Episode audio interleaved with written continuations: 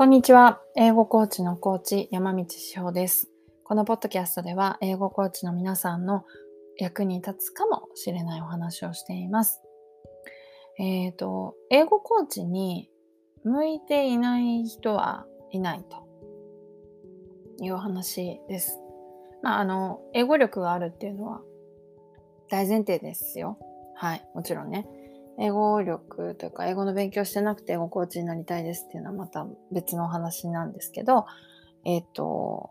という話です。あとはもちろんコーチングの勉強っていうのもやっていくっていう話なんですけど、今ですね、ちょっとあのコンサルとして関わっている英語コーチスクールがあるんですが、そこで、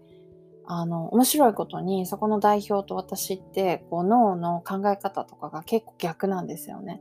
私はコミュニケーションとかを重視していくけど、そこの代表はこうきちんとした、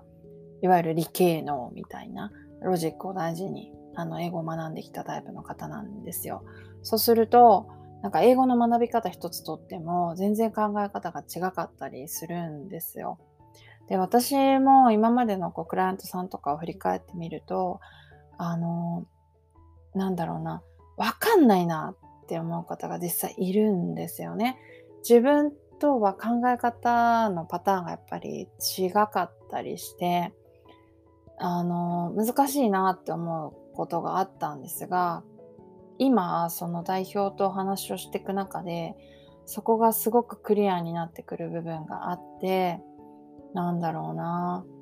そういう考え方を持って英語コーチをやる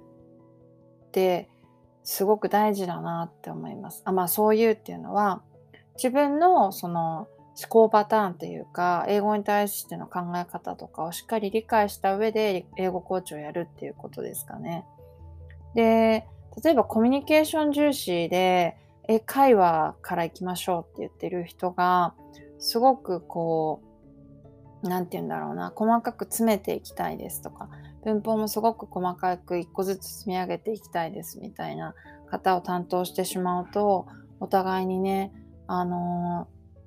ー、楽しくなくなっちゃったりすると思うのでなんかそういう意味では本当にいろんな人たちに英語コーチっていうお仕事をしてもらいたいしそういうあのー、まあ私とは逆のパターンで考えている人たちがエゴコーチとしてこうどんどんどんどんこれからも活躍していってもらいたいななんていうふうに思っています。最近特にね。だから本当に深いあの仕事だしわからないお仕事だしなんか、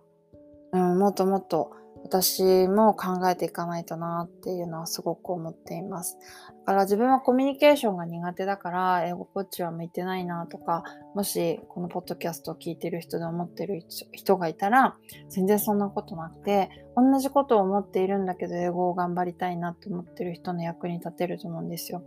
例えば自分はコミュニケーションはすごく苦手で、こう話し下手なんだけど、でも英語はぱ頑張りたいと思っている人のこう役に立てるみたいなことがあるんじゃないのかなと思います。はい。なんで、あの、自分がね、どういう人にと、どういうふうにこう、社会に役に立てるのかっていうのは結構自分ではわからなかったりしますよね。そこまであの深く考えられなかったりするので、まあそういうのはぜひ、あの、コーチですよ。英語コーチじゃなくていいし、私じゃなくてもいいけど、なんかコーチとかと話していただけるといいんじゃないのかな、なんていうふうに思いました。はい。えー、何が言いたかったかというと、私ちょっと喋れないからとか、ね、コミュニケーション重視で英語やってこなかったからっていう方こそ、今、英語コーチとして多分求められてたりするんだろうなっていうところをあの感じる昨今でございますので、ぜひぜひ、あ、自分かもと思ったら、ご連絡ください。話しましょう。はい。では、今日も聞いてくださってありがとうございました。ではでは。